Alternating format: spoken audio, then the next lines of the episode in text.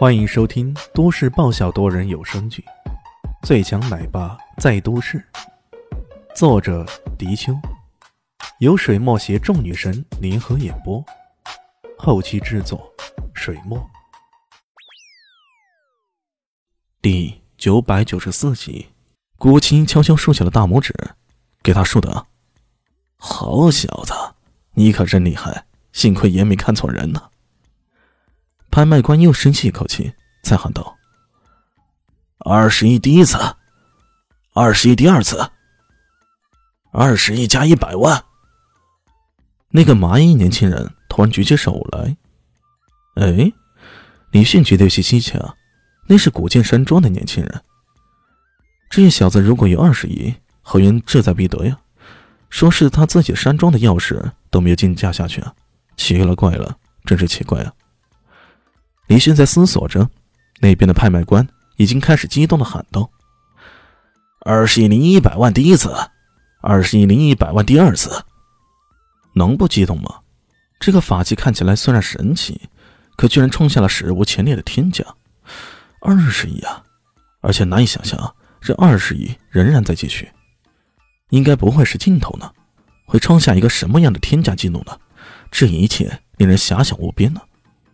李现豁然回头，看见了麻衣青年抿着嘴，眼里没有任何的兴奋之情，而是一种很显然的紧张。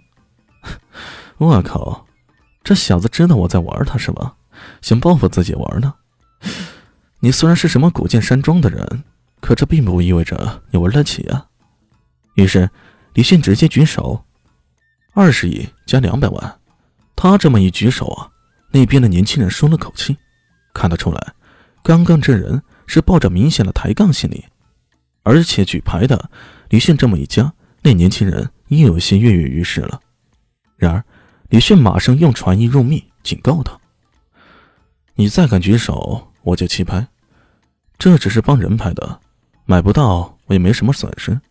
可对于你，后果你自己想吧。”年轻人被这么一警告啊，顿时一怒，冲着李迅瞪了一眼。不过，他真的担心李迅会来这么一招，想了想，还是放弃了。万一真的出现那样的情况，自己可就麻烦了。于是，二十亿零二百万，李迅又在众人的惊叹声中拿下了这个拍卖品。正当李迅想上前收取这拍卖品的时候，突然间，一个黑影闪了进来，一伸手就去拿那只转经筒。这一切都发生的非常突然，就好像一首舒缓的曲子。突然加入了浓重的摇滚之声那般，显得格外的另类。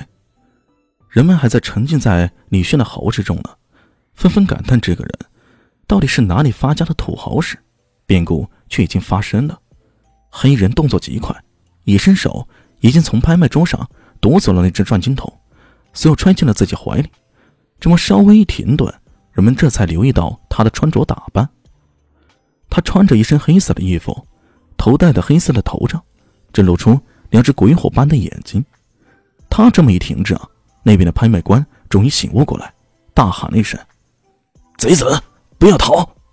说着，那拍卖锤直接扔了过来。开什么玩笑？这可是价值二十多亿的商品啊！一旦不见了，损失岂不是二十多亿？别的不说，拍卖行的提成那可是有自己奖金的一份呢，不能丢，千万不能丢！这么想着，他义无反顾地扔出了那只拍卖锤。万万没想到，那黑衣人冷冷一笑，随即伸手一抽，将那只拍卖锤给抽在手中了，然后很是随意的一扔，砰！血花溅起，爆头。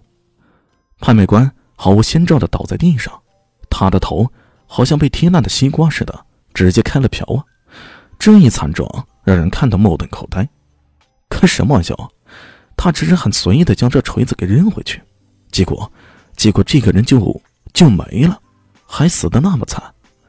在台上那些人一个个抖抖嗦嗦的缩成了一团，在他们看来，这个突然出现的人不亚于是个魔鬼。对，魔鬼。如果不是魔鬼，怎么会那么厉害，一出手就要人命啊？太恐怖了。他只是稍稍一停留，随手杀了个人。就像戳死一只蚂蚁似的，然后一闪身，那黑衣人消失在了台上。追！在场几乎所有武者都动了起来，一个个争先恐后的往外跑去。这可是地阶法器啊！一旦拥有，别无所求。谁不想拥有这么一个法器？只不过这东西直接拿出来拍卖，自己不够人家豪，就没办法了。可一旦落入歹人手里，我凭本事抢回来的，那么凭本事抢的，又凭什么让我交回去呢？对吧？事实上，这个黑衣人做的事情，是在场很多人确确实实想要做的事情，只不过他们不想光明正大的插手苏世界的事，从而引起世俗界那些强人的注意罢了。要不然，这些家伙派上一支军队来灭了你们，那后果还是真的有点令人头疼。现在有人做了。他们只需要追上去，将东西抢到自己手里，这何乐而不为呢？古奇当然不甘人后啊，一下子就消失不见了。李炫看了看周围，然后对唐一贤说道：“这里不太安全，我找两个人送你回去。”他招了招手，隐藏在暗处的死神殿的两个影卫出现了，将唐小姐给带回大学去，保证她的安全。是。两人一鞠躬。不嘛，男神哥，我要跟你一起去历险。每次跟你一起去历险，可好玩了。唐一贤当然不肯错过这样的好机会。不，这次很危险，你不能跟我一起。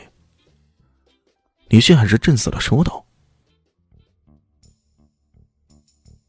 本集结束了，感谢你的收听。喜欢记得订阅加五星好评哦！